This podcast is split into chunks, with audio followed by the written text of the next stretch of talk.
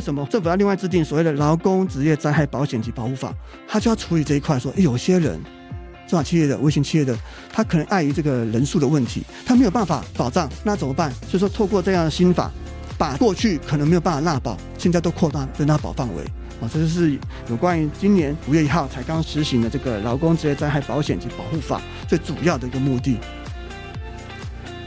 企业对于这个劳动环境啊、劳动权益的议题要非常重视的。它不是只有个案的这劳动成本考量，说，哎，我到底要对他投保保险啊？我到底要付他多少的什么补偿还是赔偿的问题而已。好，你省了小钱，比如说省保费、呃加班费或薪资，但是最后怎样？我可能上游的。我就不让你做，我把你踢出这个供应链。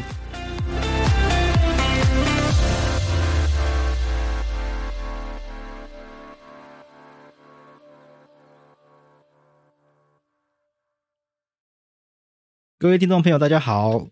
本系列主题由经济部中小企业处与法律白话文运动跨界合作。很高兴我今年也被选为中小企业荣誉律师了。那我们今年法科电台和去年一样，为了要减轻中小企业法律遵循负担。我们想要提供中小企业浅显易懂的相关法律资讯，经济部中小企业处它每两年都会聘选一百五十位左右的优秀中小企业荣誉律师，协助企业处理法律问题，并且来应应法规变动。我们今天很开心邀请到同样是中小企业荣誉律师，同时也是环宇法律事务所的林俊宏律师，来跟我们聊聊劳动环境与职灾的相关法律知识。林律师好，哎，主持人，各位听众，大家好，我是林俊宏律师。我想台湾的制造业举世闻名，世界上有许多隐形冠军，实际上来自台湾的中小企业。那近年来，各国知名品牌也越来越重视合作的供应链企业，它的社会责任跟劳动环境等等的，都会是国际上知名品牌这些重大企业他们重视的事项。所以，台湾企业一定要有完善的劳动环境。才能够持续的来参与国际供应链，然后来担任这个供应商。所以这一集我们希望可以透过来跟林俊宏律师讨论看看，我们的企业要如何来规划友善的劳动环境，而且要来预防职业灾害的发生，来让中小企业能够从内部来完善工作环境，来增加我们的竞争力。那林律师，我们一开始现在聊聊哈，我们前一阵子有一个很重要的、很重大、一个很不幸的职灾事件是，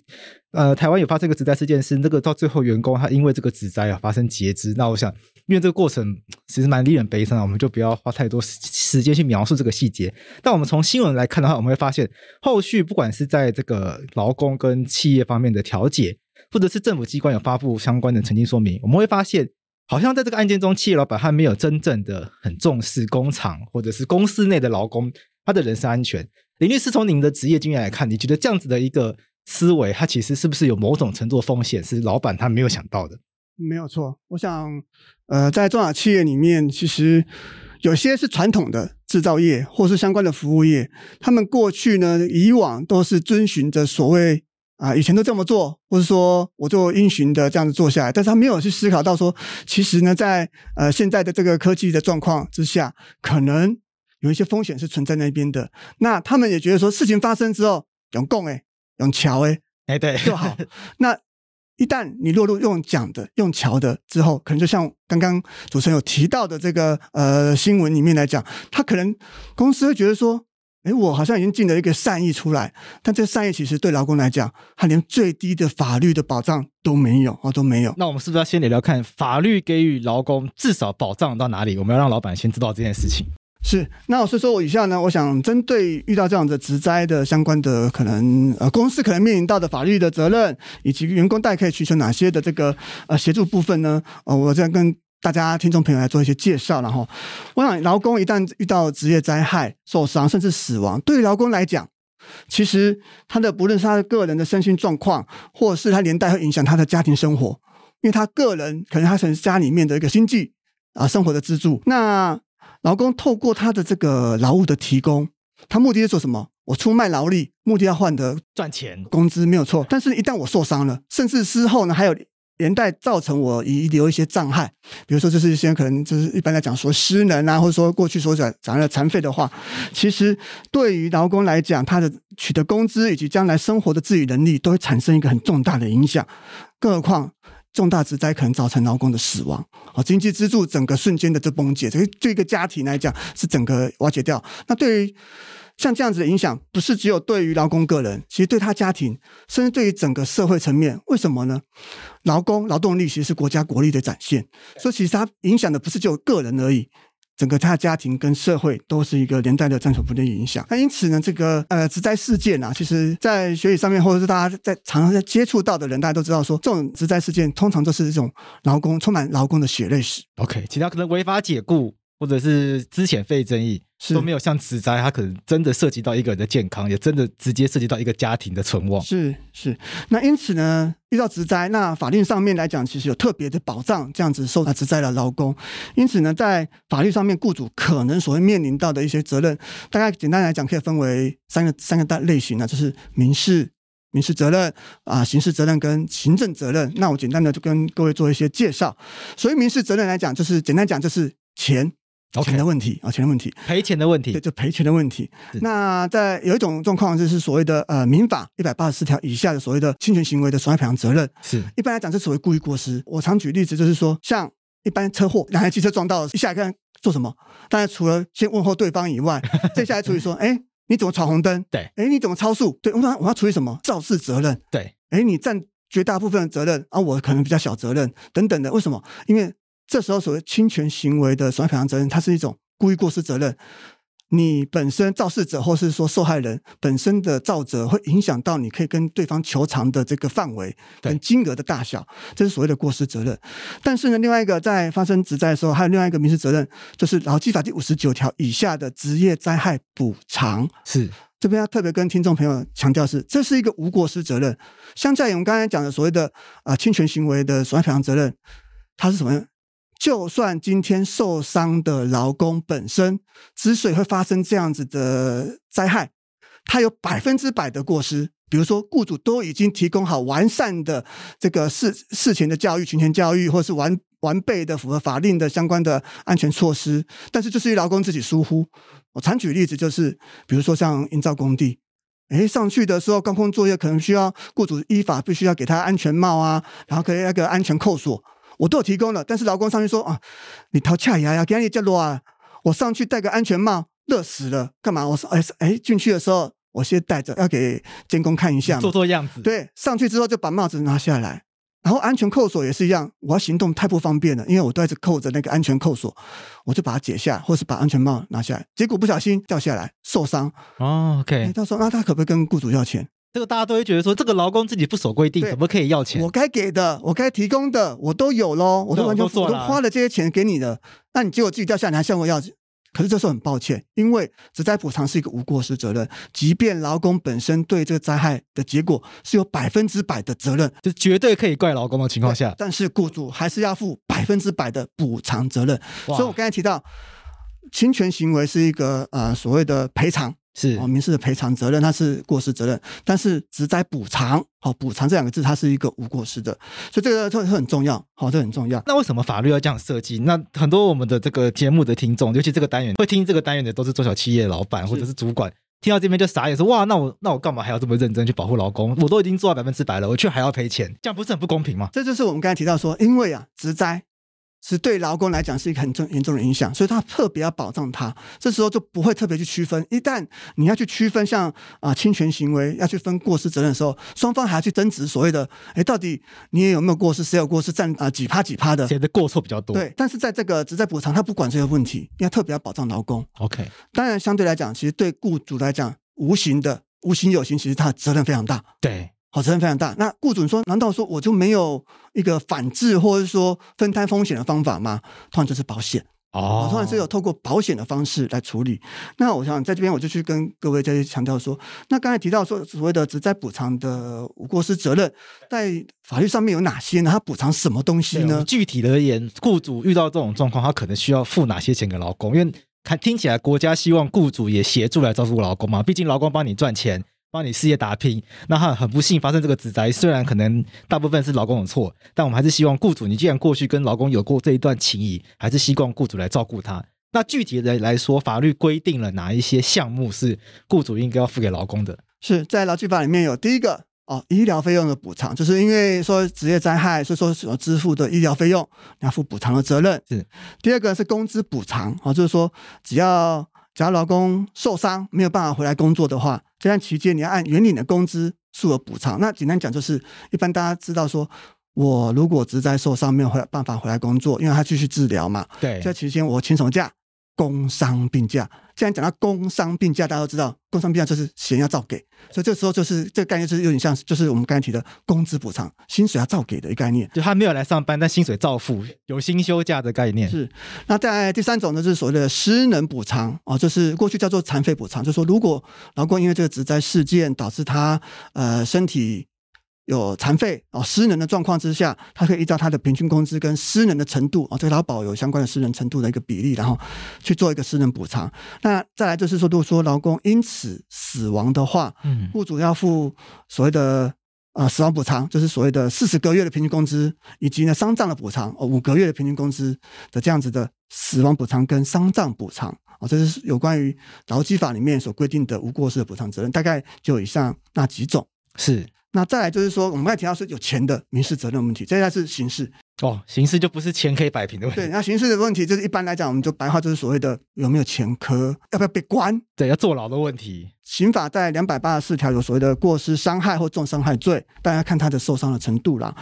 以及刑法第两百七十六条所谓过失致人于死，就要看他到底是受伤还是死亡。是。另外呢，其实要特跟各位听众特别强调的是，其实，在职业安全卫生法第四十条、四十一条也有特别规定，如果说雇主本身是因为没有备置必要的安全卫生设备以及措施，导致于员工。人员因此死亡或受伤的话，在职业安全卫生法第四十条、四十一条有特别的刑事责任哦，特别的刑事责任部分。那再来就是除了刚才提的刑事责任，另外就是行政责任。嗯，因为呢，职灾公安事件发生了，主管机关他除了可能会要求怎样，你的事业单位是停工，因为你发生状况了嘛，我总是要暂暂停。对，像先前，呃，高雄不是有发生的是，呃，某个水泥厂因为在要拆除旧的旧的那个槽吧，然后在拆除的时候不小心倒了，倒了，影响到那个高铁的那个电缆线，台南到高雄段不是都停了吗？诶，后来他就要求停工，为什么？因为我不知道你接下来就去做到底有没有符合公安，会不会再去做下去导致其他有风险？所以通常来讲会有。暂时停工的要求，劳检机关就会进入开始进行检查，说你这些公安的相关的措施设备有没有符合法令？嗯，那如果说有违反相关的治安法令的话，依照职业安全卫生法规定，主管机关可以要求他限期改善或做处罚。哦，这是有关于行政责任。OK，刚刚林律师有提到，哦，这个职灾发生的之后，这个雇主的责任其实很大。所以刚刚林律师有提到，就是雇主可以事先透过保险方式来规划。那我们今年。一百一十一年五月开始有实施一个新的法律，它叫《劳工职业灾害保险及保护法》。那它是不是就这个概念？是的。那从今年五月一号呢开始实行的这实行的这个《劳工职业灾害保险及保护法》呢，它就将原来在这个劳工保险条例的这个职业灾害保险，以及呢另外有个法律叫做《职业灾害劳工保护法》这两个的规定与整合。考虑整合，那当然不是只有单纯整合而已，它其实有一些的特别的规定，比如说它有呃扩大这个纳保的范围，对于这个受雇劳工呢，到职就有保障。好，一旦发生职灾呢，政府就有给付保证。那它提升了各项的给付，让劳工的灾后生活有所保护。对于这个雇主呢，也可以借由少许的保费，因为他只要这个保费，然后这个职业灾害的保险保费呢，让劳工可以获得较大的保障。那雇主也可以借由此这个保险呢，去分担他的补偿责任。那而且整合这个植灾的预防跟重建的业务，使得整体的植灾保障制度更加完善。简单来讲，其实在这个今年五月一号这个劳工职业灾害保险及保护法施行之前，本来就有劳保，然后雇主每个月缴了保费呢，除了劳保以外，其实有职灾保险，每月在提缴的时候，在缴费的时候，其实就含在这部分。但是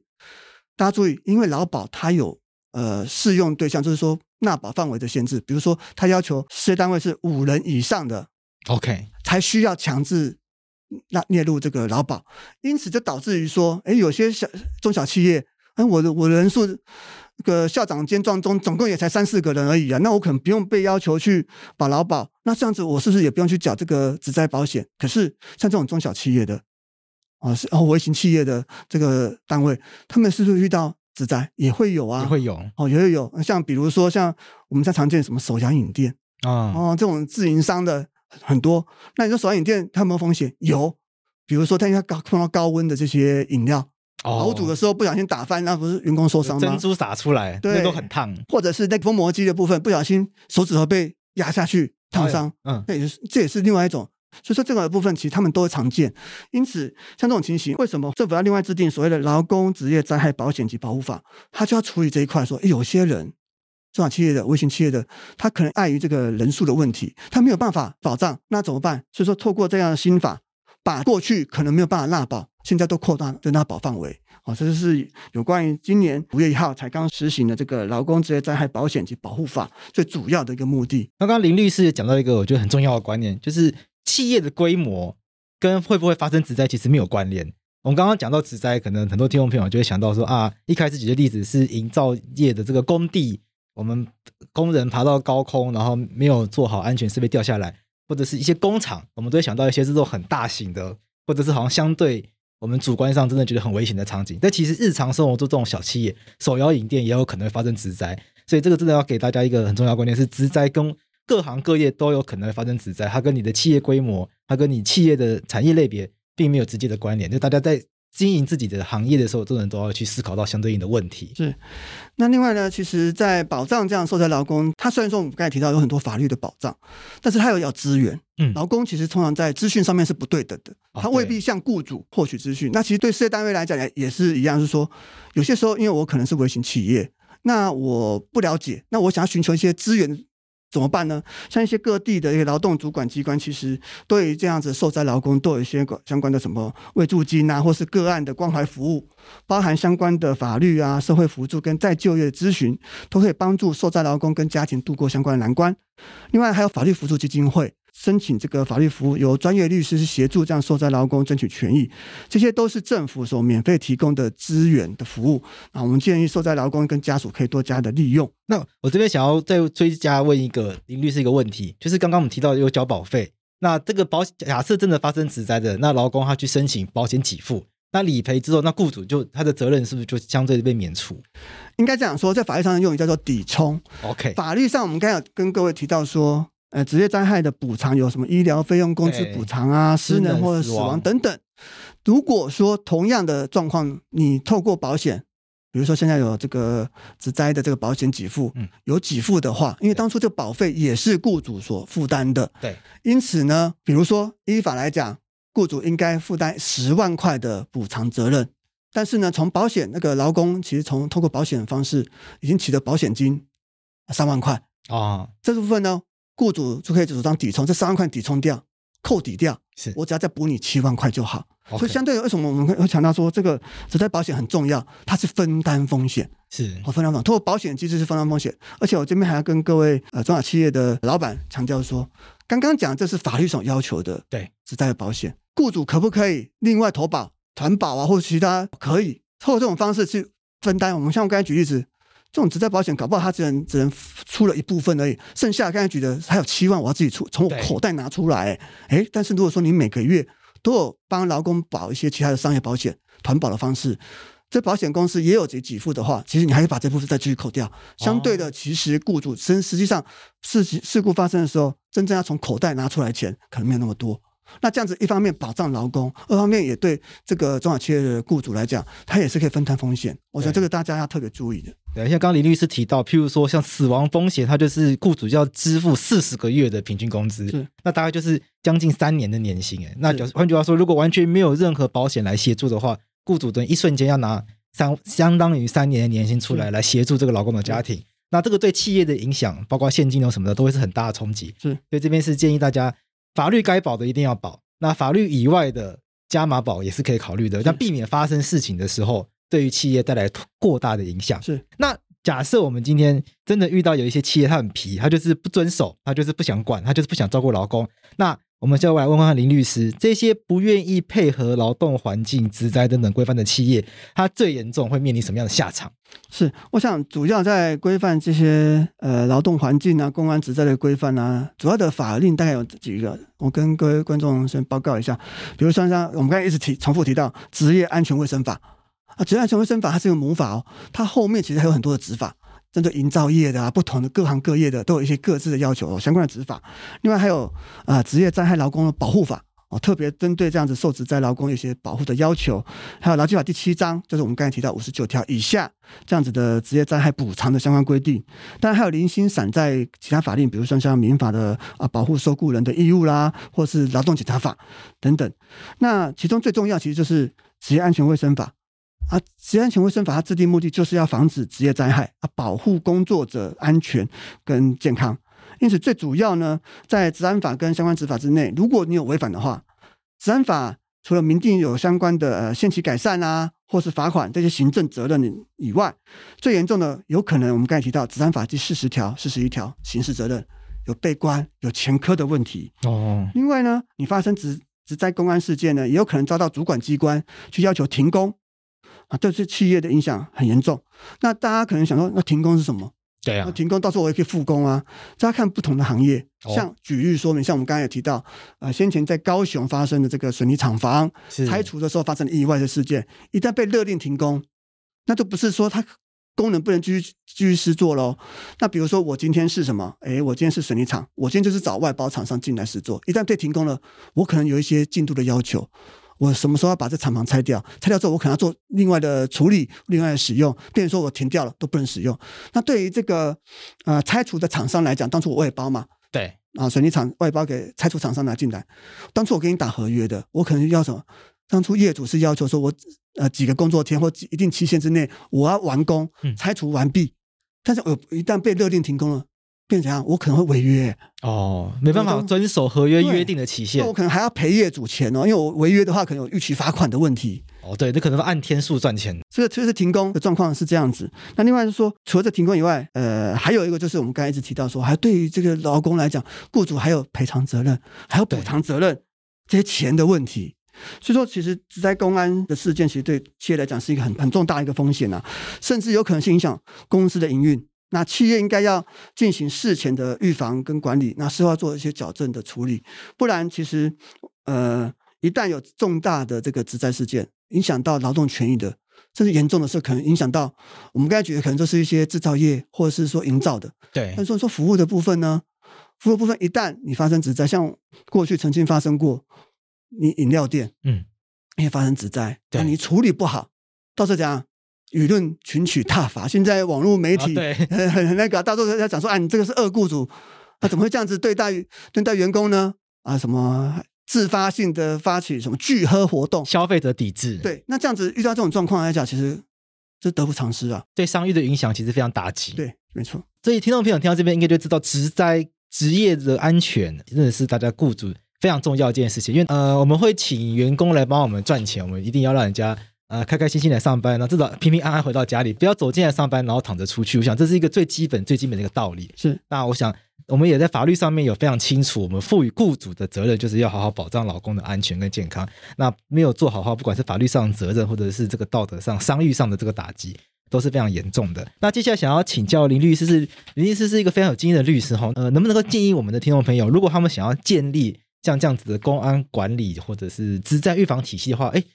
我们这些听众朋友，他可以从哪里开始做起？是，其实，在依照啊职业安全卫生法第三章以下，然后有规定相关的这个安全卫生管理的规定。那企业应该要依照它的规模、性质，好去订定职业安全卫生的管理计划，并且设置相关的安慰人员。那因此呢，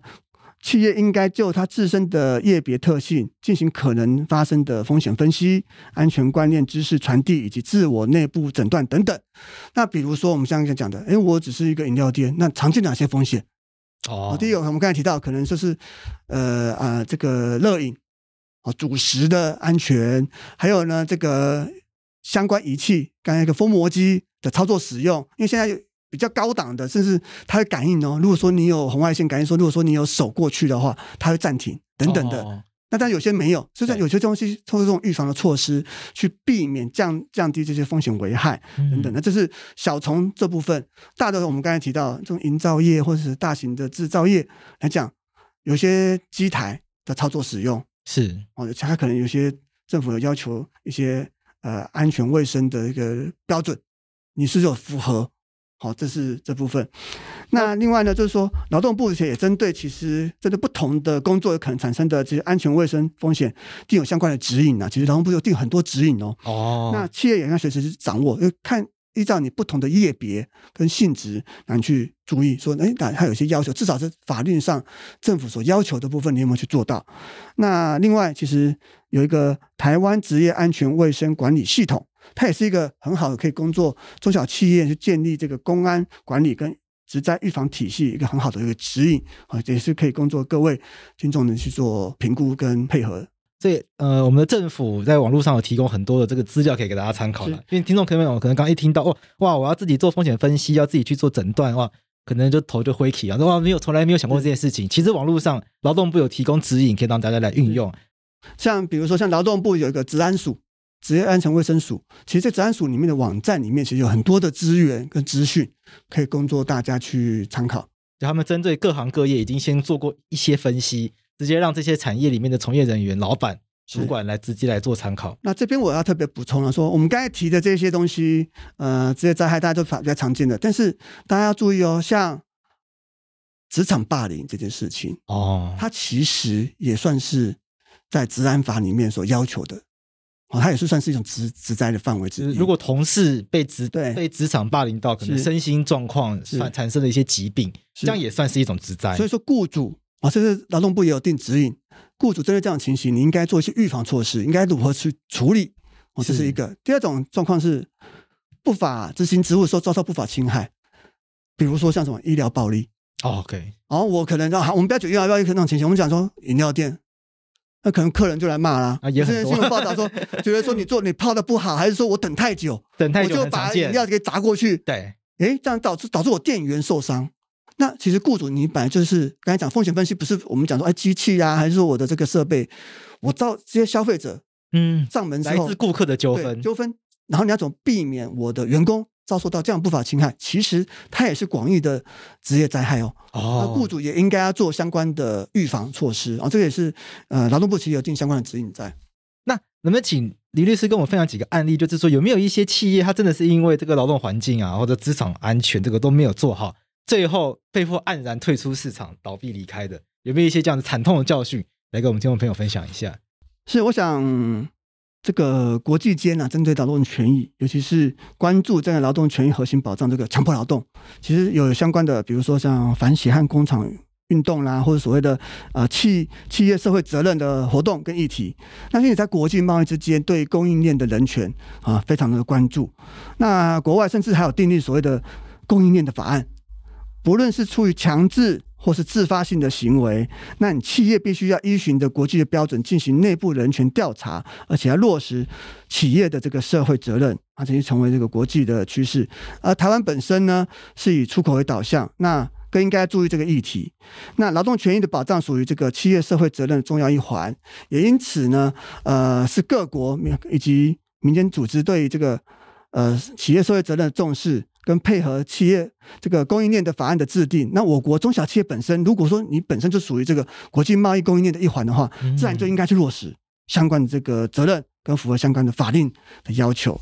不然一旦违反的话，就有可能呃负有契约的违反或是法规的法者的责任，严重的话会被迫。退出这个供应链，退出市场，退出供应链就没有订单了，对，就没有订单啦。对呀、啊，好，那呃，其实像我们要举例，刚才主持人有提到说，哎，这是哪些例子呢？对，比如说，呃，先前哦有发生过新新疆棉，哦，有个新疆棉有这个强迫劳动的事件，是导致于说呢，呃，有部分的国际服饰是抵制使用新疆棉。哦，有啊，就是说我我那假如是新疆棉的话，因为这个有这个疑虑，对，所以我就不用它。我就用其他地，我就用其他地区的棉花。对对对，棉花来使用。那像台湾，来我们看我们自己台湾本身。那台湾其实远洋渔业其实还蛮发达的啦。是。其实过去在二零一五年就曾经被欧盟列为这个啊渔业渔业的这个不合作的国家警告名单啊，所谓的黄牌列黄牌，哦，被举黄牌了。那三年多的协商及个那个法规上的调整，在二零一九年才被移出来这个黄。黄牌名单，但是在二零二一年的时候又被美国点名哦，除了涉及有嗯，非法渔业，从事这个非法渔业之外，还把台湾的渔获列为这个强迫劳动清单，对这个相关的产业啊，好哇，这渔业才是很大的一个打击。等于说我没有办法出口出去。台湾抓到鱼，美国人不买，对，哇，那就没办法，没钱赚。是，那另外呢，呃，二零二零年的十二月十二号，其实苹果代工厂的这个呃伟创公司在印度的工厂发生暴动。为什么呢？因为他员工抗议说，公司没有按时支付薪资，也没有依照呃原先所答应的呃加班费去给付，员工产生暴动。那暴动之后，苹果就马上去调做调查，而且他有发布声明说啊、这个伟创工厂因为有违反苹果自己本身的供应商行为准则哦，他没有落实相关工时的管理流程啊，或是有延迟给付啊、部分工人的薪水。嗯，苹果就表示说，在伟创工厂完成这个矫正措施之前，会把伟创放在观察名单内，伟创就不会再从苹果这边再得到新的业务。从这边来看，就等于说，它在从供应链的名单已经被搁置，甚至被排除掉了。所以从那边来看，企业对于这个劳动环境。啊，劳动权益的议题要非常重视了。它不是只有个案的这劳动成本考量，说，哎，我到底要对他投保保险呐、啊？嗯、我到底要付他多少的什么补偿还是赔偿的问题而已。好，你省了小钱，比如说省保费，比如说像这个刚才讲的工代工厂这事情，我可能省了呃加班费或薪资，对但是最后怎样？我可能上游的我就不让你做了，我把你踢出这个供应链。直接失去最大最重要的订单，对，那你损损失更大，损失更大。所以在近年来一再重视这个企业的社会责任啊，就是一般所谓的 ESG 的议题的状况之下，更是企业整体营运重要的影响因素哦，这个是非常重要的。所以我想李律师讲的这个是一个很重要的教训，也是很重要的一个启示，嗯、就是劳资的这个纠纷，尤其是这个劳动安全环境这个议题。它已经不只是我们单纯什么劳基法啊、治安法的法律问题，它也是国际各国、欧盟啊、美国，它都会重视的问题。所以，如果你没有做好的话，产品卖不到欧盟，产品卖不到美国，那同时也是我们供应链可能上游这些国际的知名大厂牌，它也会来监督你。所以，你这些事情没有做好，你可能接不到苹果订单，接不到这些国际大厂的订单。是，所以它已经不单纯只是影响到我们法律责任问题，它可能会更直接影响到我们的这个商业的这个机会的问题，是我们商机的问题。那我想最后我们来跟林律师聊聊看，其实我们今天这一集讲了这么多跟职安有关的问题，又讲了很多跟职灾有关的问题，它其实本质还是回到劳资关系。那只是劳资关系在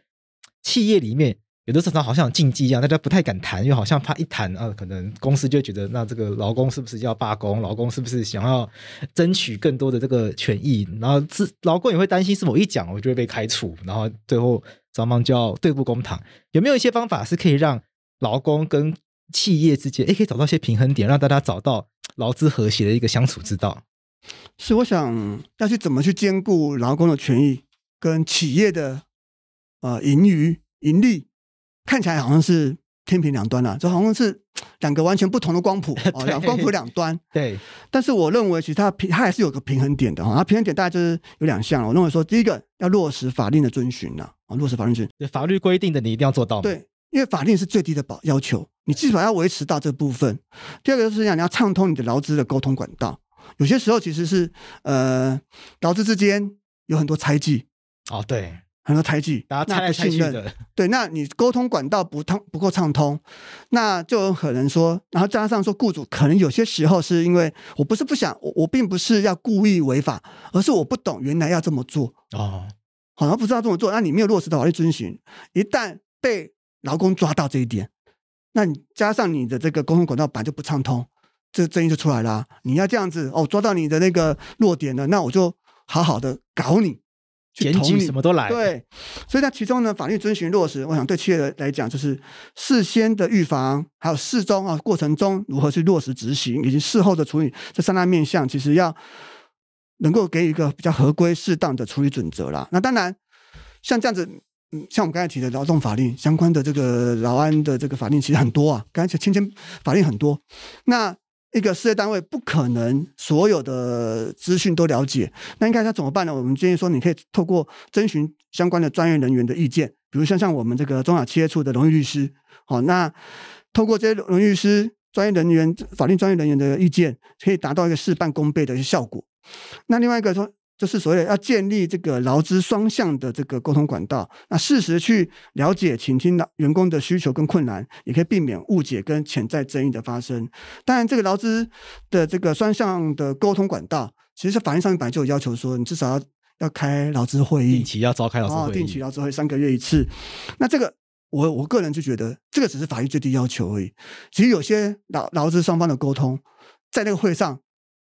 大家有时候怕怕，我不一定全部讲，我只讲台面上的东西。有些劳工心里想的东西，可能会隐藏在底下。那雇主除了说，那我，我已经给我有劳资会议啦，那你们透过劳方代表，你就表达把意见送上来嘛。可是有些时候，我觉得就是不够的。透过各主管还有人事单位的一些要求，当然我也理解中小企业可能在整个公司组织跟部门上面人员的不不充足。那你要怎么样去建立说，至少呃这个沟通管道能够平顺？畅通，我想有很多方式啊，不不仅限于所谓的劳资会议而已。我想透过落实法律遵循以及这个呃沟通的管道畅通的话，可以尽量去避免纠纷的状况。劳资关系它的说到底，它本质就是人跟人之间人际关系嘛。那劳资之间如果不彼此之间不信任的话，其实常常就是沟通上出了问题，劳方的想法传递不到资方，那资方对于公司经营的想法，可能劳方他可能一知半解，甚至可能双方其实没有共识。是，那劳资之间对于企业如何经营、如何往哪里前进，是没有没有共识的话，其实一间公司它也很难真正的发展的好。是，所以这个劳资的沟通一定要。大家一定要努力的去把它建立起来，这样子对公司来说，长远来说，它才是一个比较好的一个经营的做法。没错。好，那我们今天很感谢可以邀请到林俊雄律师来跟我们分享这么多跟职灾，然后以及到后面。我们这个劳资沟通相关的这样子一些法律观念跟一些见解。那今天在节目的最后面呢，来跟大家分享几个重要的资讯。经济部中小企业处他们有一个网站叫做中小企业法律咨询网，在上面如果大家有法律问题的话，可以到经济部中小企业法律咨询网来提出你的问题。那当然，如果你的问题比较复杂的话，咨询服务网，它也提供荣誉律师一对一免费法律咨询的预约服务，欢迎大家来使用哦。经济部中小企业处，它也会针对企业常见法律问题制作成相关的宣导手册，可以请大家来运用。那欢迎大家，如果有任何问题的话，可以上网来看看他们的网站，那网络上也有提供他们的免费专线，那大家有兴趣的话，可以来拨打来使用。那我们今天节目就到这边，我们谢谢林俊宏律师，好，谢谢主持人，谢谢各位听众，谢谢，谢谢。